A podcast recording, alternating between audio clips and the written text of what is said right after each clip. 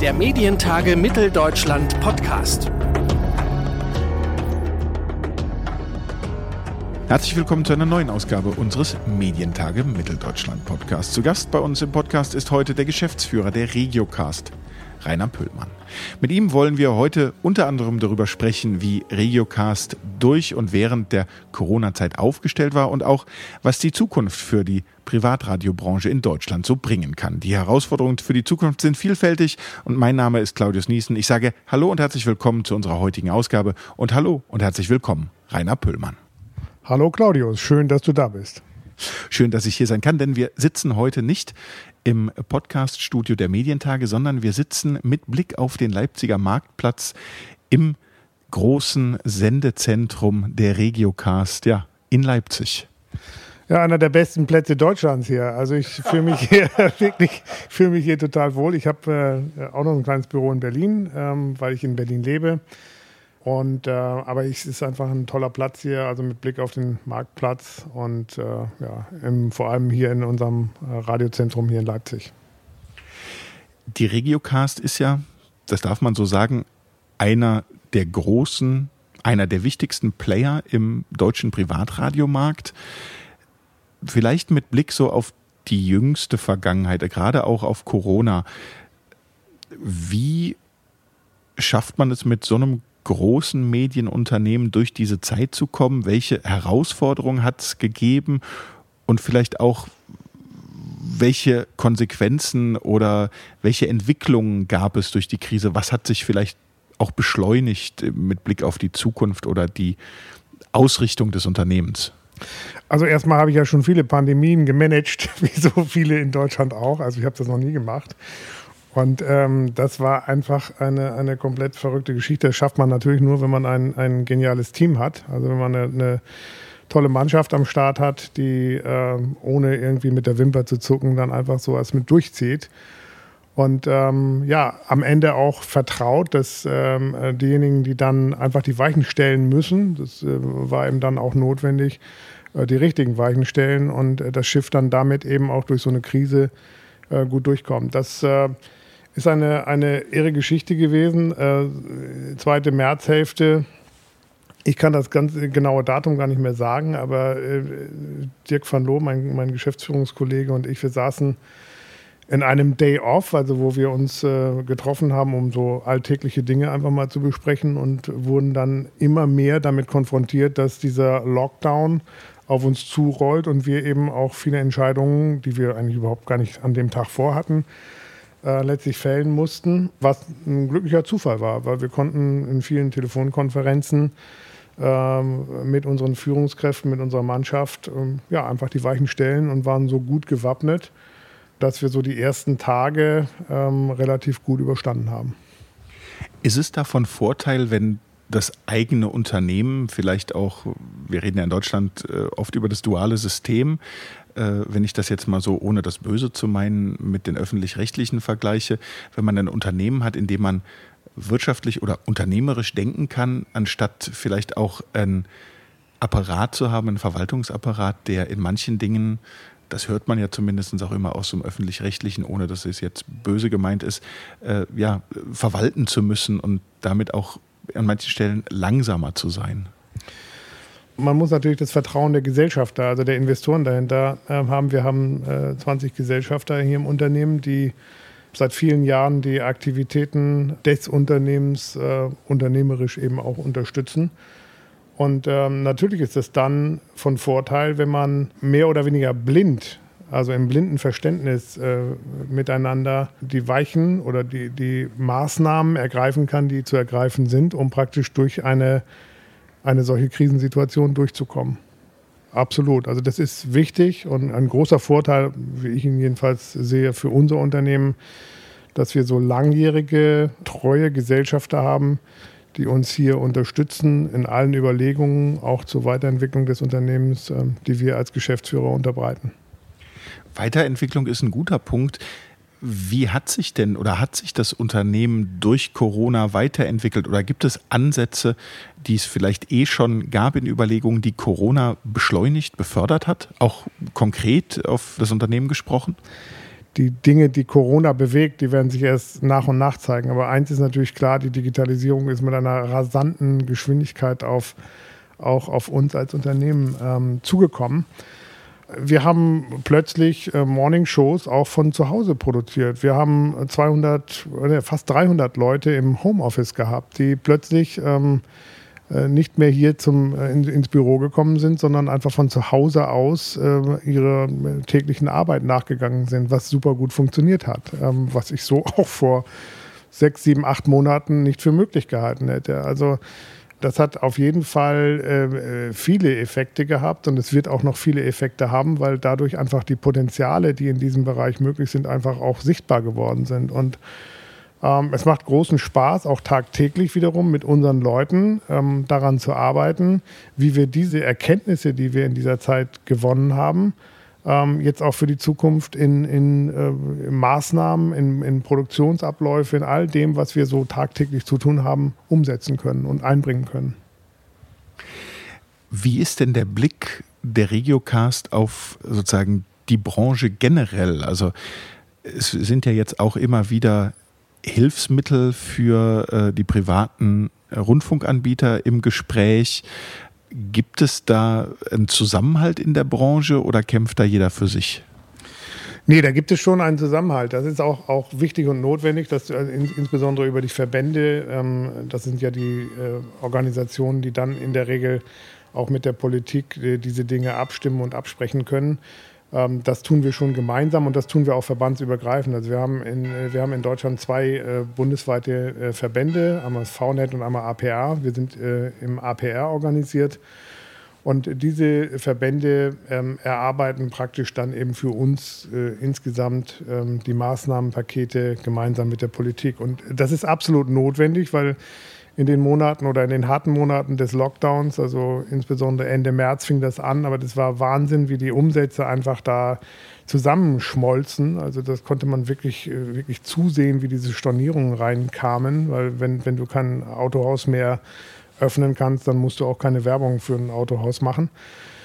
Das hat sich im April weiter zugespitzt. Im Mai relativierte sich das wieder etwas, im Juni weiter und im, im Juli ist es nun eh einmal äh, für Radio Deutschland ein, ein, schwach geplanter Monat. Also das ist nicht so der High Level, also Weihnachtsgeschäft ist es nicht.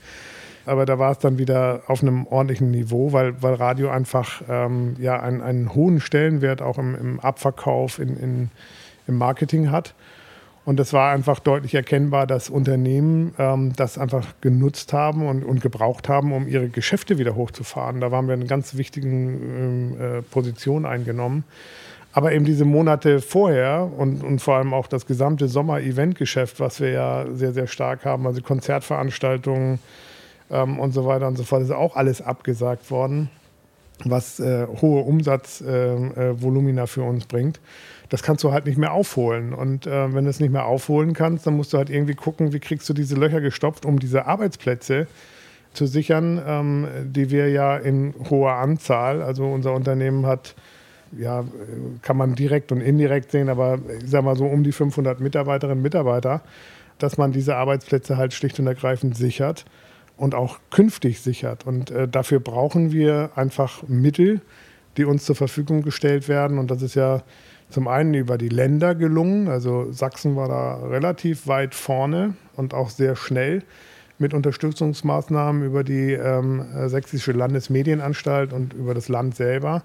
Auch andere Länder haben dann nachgezogen, aber muss ich wirklich nochmal ein großes Lob an Sachsen auch aussprechen, dass man, man sehr, sehr schnell diese Maßnahmen ergriffen hat, um uns praktisch schnell auch zu helfen.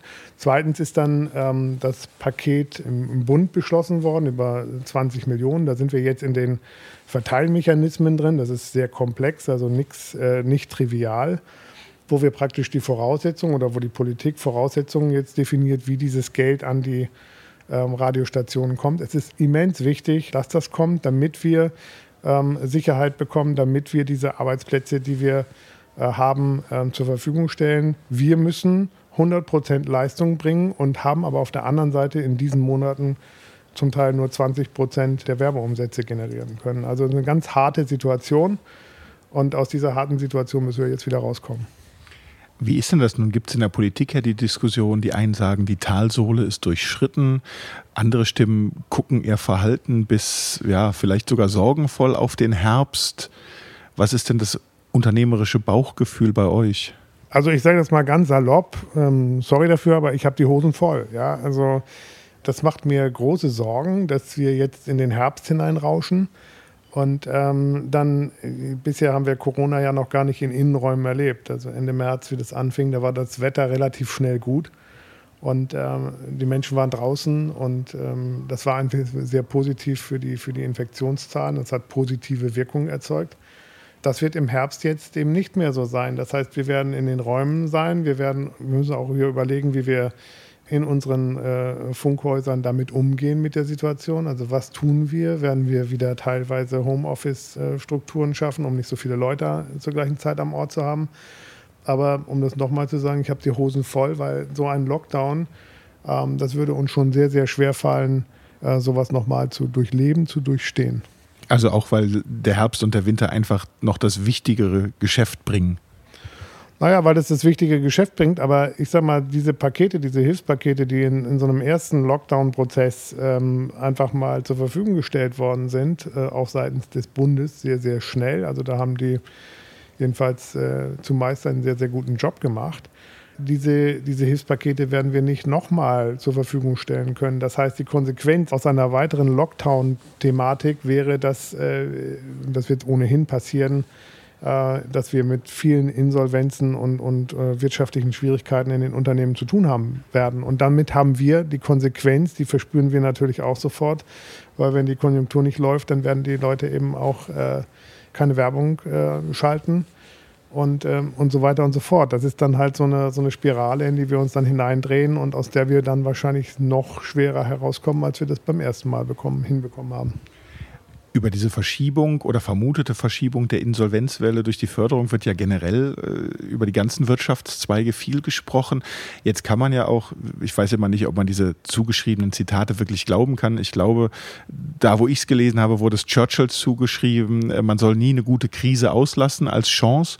Man könnte natürlich auch ein bisschen zynisch sagen, die Regiocast ist ein großer Player, steht gut am Markt, ist die Jahre über unternehmerisch solide geführt worden eine kleine Marktbereinigung äh, könnte ja auch die eine oder andere Chance bieten, oder? Jedes Unternehmen, was existieren kann, also was mehr Umsatz generiert, als es kostet, äh, ist ja erstmal ein gutes Unternehmen, weil es schafft Arbeitsplätze und, und, und so weiter und so fort. Und Marktbereinigung um diesen Preis, das ist nicht das, was ich mir wünsche. Ich glaube einfach viel mehr, dass äh, diese Kooperationsgedanken ähm, da im, im, Vordergrund stehen sollten. Ähm, nicht überall. Also ich, ich, glaube einfach im Konsolidierungsprozess, von dem ich seit oh, 15, 20 Jahren träume, in dem ich das Unternehmen hier jetzt führen darf, da sind wir im UKW, also FM-Bereich, immer noch, noch weit davon entfernt. Also da sind eben äh, Unternehmen, die seit vielen Jahren gut geführt werden in Radio Deutschland und ähm, da ist dieser Konsolidierungsdruck schlicht und ergreifend nicht da. Aber es gibt eben andere Bereiche, wo wir gegen die großen globalen Konzerne halt agieren müssen, wie Spotify, Google, Facebook und Co. Und in, in diesen Bereichen einfach schlicht und ergreifend Kooperationen oder engere Kooperationen äh, unternehmensübergreifend zu initiieren, das muss, das muss daraus ein Ergebnis oder ein, ein Resultat sein. Und ähm, wenn es das ist, dann ist es gut für unser Medium und gut für unsere Branche. Und mal ehrlich, vor fünf Jahren hätte ich äh, keine Wette darauf angenommen, dass wir, also vor Corona, als Medium so gut dastehen, dass die Nutzung äh, so hoch ist wie nie zuvor. Also Online-Audio, aber eben auch im UKW-Bereich sehr, sehr stabil. Und, und vor allem jetzt, und da sind wir ja auch Vorreiter, seit 2011 im DAB Plus-Bereich, wo wir mit Produkten wie Radio Bob oder Sunshine Live extreme Erfolge aktuell feiern. Also die, die Reichweiten Ergebnisse auch in den Medienanalysen, und das ist eben nicht überall der Fall, äh, deutlich ansteigen statt äh, runterrauschen. Jetzt sind wir schon so ein bisschen, äh, ich will nicht sagen beim Blick in die Glaskugel, aber bei den Dingen, die die Zukunft bringen kann. Und äh, das eine, was du gesagt hast, wo ich glaube ich auch absolut mitgehe, ist, dass das ein Zukunftstrend im Medienbereich Audio ist aktuell und sicherlich auch noch länger sein wird. Aber welche Punkte gibt es denn neben dem, was du schon beschrieben hast, nämlich dass sich die Branche sozusagen, dass die Branche diesen Partnerschaftsgedanken noch weiter verinnerlichen muss, was ja zugegebenermaßen, habe ich zumindest den Eindruck, in der Printbranche, da reden sie zwar auch drüber, aber so richtig schaff, funktioniert das mit dem Verpartnern gegenüber äh, dem allem, was auf, über einen großen Teich passiert, nicht so richtig. Also kann man dann wirklich einen Ansatz, also schweißt das am Ende zusammen oder ist die Gefahr noch zu weit weg oder zu, zu, zu wenig greifbar? Und äh, darüber hinaus gefragt, was sind so Trends, wo, wo, wo ihr sagen würdet, in den nächsten Jahren, da müssen wir ran, das wird kommen, das sind, äh, um mit Mr. Apple zu reden, das ist äh, the one more thing. Also Mr. Apple, den, brauche ich jetzt erstmal nicht. Ich glaube, äh, ich glaube dass, wir, dass wir schlicht und ergreifend auf, auf technologischen Ebenen ähm, äh, zusammenarbeiten müssen. Es gibt eben ähm, Bereiche, wo wir, äh, wo wir auch als Regiocast, obwohl wir eine äh, mega Reichweite auch im Online-Audio haben, wir haben gerade heute die, die aktuellen Zahlen bekommen, 21,5 Millionen äh, Einschaltungen äh, unserer Programme pro Monat. Das ist, äh, ich glaube, 23 Millionen Hörstunden im Monat. Das ist, sind irre Werte, die wir da mittlerweile als Regiocast auch generieren. Aber dafür sind wir, dafür sind wir immer noch zu klein, um, um wirklich technologisch die Sprünge machen zu können, die wir machen müssten. Und äh, in dem Sektor, das ist eben äh, weg vom, vom klassischen ähm, Radiobereich, also vom UKW-Bereich, also von den klassischen Radioprogrammen, die wahnsinnig und immens wichtig für unser, unser wirtschaftliches Existieren sind. Also äh, ohne die klassischen Radioprogramme, die wir haben, mit der hohen Reichweite, die wir generieren, deutlich über eine Million Hörer pro Durchschnittsstunde, die bei uns im, im, im Radiobereich ähm, äh, nachgewiesen sind das ist eben, die sind eben die, die Felder, in denen wir zusammenarbeiten müssen, weil wir die Investitionen, die damit zusammenhängen, klar kann man, wenn man, wenn man ein großes Unternehmen führt, äh, da ein bisschen was tun. Und, und das tun wir auch. Wir haben ja äh, viele Maßnahmen ergriffen in Berlin, äh, unser, unseren digitalen Hub, also die, die Farm äh, aufgebaut und so weiter. Also wo wir, ich glaube, mittlerweile 300 ähm, äh, Stream-Angebote auch ähm, tagtäglich rausfeuern aber in dem Segment immer noch viel zu wenig machen können, als das, was man machen könnte, wenn man, wenn man noch mehr Pulver ähm, in der Kasse hätte und äh, die Technologie einfach in den Vordergrund stellt und da diese Entwicklungstätigkeit vorantreibt. Ja, also das, das ist auf jeden Fall eins der Segmente, in die wir äh, hineingehen sollten. Gleiches gilt auch für die Vermarktung, Datenqualifizierung. Wir haben die Crossplan Deutschland vor einigen Jahren mit Partnern gegründet. Ähm, das sind alles so Maßnahmen, wo wir ja nicht genug Partner haben. Das ist etwas, wo wir anfangen, wo wir sagen, okay, unser unternehmerisches Gehen, das tun wir, äh, wir investieren da rein, ähm, äh, wir entwickeln es weiter. Aber auch da brauchen wir Partnerschaften in Deutschland, in, Radio Deutschland, die das gemeinsam mit uns vorantreiben. Und, und davon bin ich absolut überzeugt. Und dafür würde ich auch vieles tun, damit das am Ende ähm, zum Tragen kommt. Heißt es am Ende, äh, steht die Entwicklung vom Medienunternehmen zum Technologieunternehmen Regiocast? Absolut. Also ich würde fast behaupten, wir sind schon ein Technologieunternehmen. Also wenn ich, wenn ich mir das anschaue, was wir im, im Technologiebereich heute schon tun oder auch ähm, welche Ressource äh, wir im, im IT-Bereich letztlich aufwenden, um unser Unternehmen funktionieren zu lassen und die Vernetzung. Also wir sind ja ein, ein extrem stark vernetztes Unternehmen an den Standorten äh, in, in, ganz Deutschland verteilt, dann sind wir schon ein Technologieunternehmen, ja. Und auch die Investitionen ähm, sind in, in durchaus Größenordnungen, die ich mir vor zehn Jahren so hätte auch nicht vorstellen können. Und ist dann am Ende für das Medienunternehmen in dem Technologieunternehmen die Begrenzung über Sprache, also der deutschsprachige Raum, ein Negativ oder ein, ein Problem?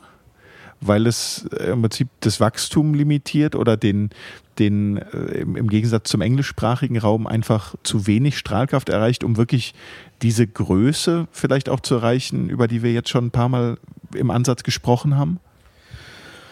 Das kann ich nicht wirklich beurteilen. Ich sage mal, auf der einen Seite ist das, ich weiß auch nicht, ob das alles richtig ist, wo wir rein investieren. Es kann auch sein, dass das irgendwie, das wird wahrscheinlich auch an der einen oder anderen Stelle. Ich habe in, in meinen, in meinen Jahren, äh, äh, in denen ich für die Regocast tätig bin, auch Investitionen getätigt, die sich am Ende nicht ausgezahlt haben. Das gehört aber dazu. Also man, man nicht jedes Unternehmen oder je, nicht jede Aktivität äh, wird eine erfolgreiche Aktivität oder ein erfolgreiches Unternehmen.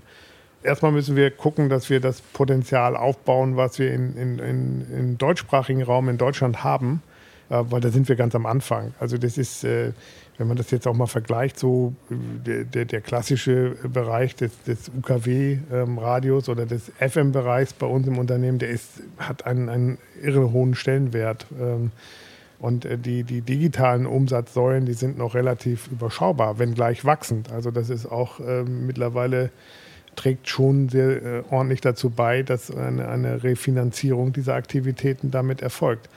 Aber wie gesagt, da sind wir am Anfang und ähm, ich sehe genügend Potenzial ähm, für die kommenden Jahre, in denen wir unsere Wachstumsgeschichte halt in diesem Bereich auch fortschreiben können sagt Rainer Püllmann, der Geschäftsführer der Regiocast, hier bei uns im Podcast der Medientage. Und ich sage vielen herzlichen Dank für das Gespräch. Das hat mir großen Spaß gemacht, Claudius. Vielen Dank dir. Ich würde mich außerdem sehr freuen, wenn wir Sie als Zuhörerinnen und Zuhörer unserer Podcast-Episoden in knapp einem Jahr, nämlich am 1. und 2. Juni 2021 persönlich in Leipzig begrüßen dürften, um dann gemeinsam ins Gespräch zu kommen bei der nächsten Ausgabe der Medientage Mitteldeutschland. Informationen rund um die MTM 21 und unsere Early Bird Tickets gibt es auf unserer Webseite medientage-mitteldeutschland.de. Streichen Sie sich also gern schon mal den 1. und 2. Juni im nächsten Jahr rot im Kalender an. Bis dahin hoffe ich darauf, dass wir uns weiterhin hören und zwar immer donnerstags überall, wo es Podcasts gibt. Zum Beispiel bei Apple Podcast, Deezer, Spotify oder Google Podcast. Und alle Folgen, die bislang erschienen sind, die hören Sie natürlich auch auf unserer Webseite. Und wenn Sie in Zukunft keine Folge verpassen wollen, dann abonnieren Sie unseren Podcast doch einfach mal. Mein Name ist Claudius Niesen und ich sage vielen Dank fürs Zuhören und bis zum nächsten Mal. Der Medientage Mitteldeutschland Podcast.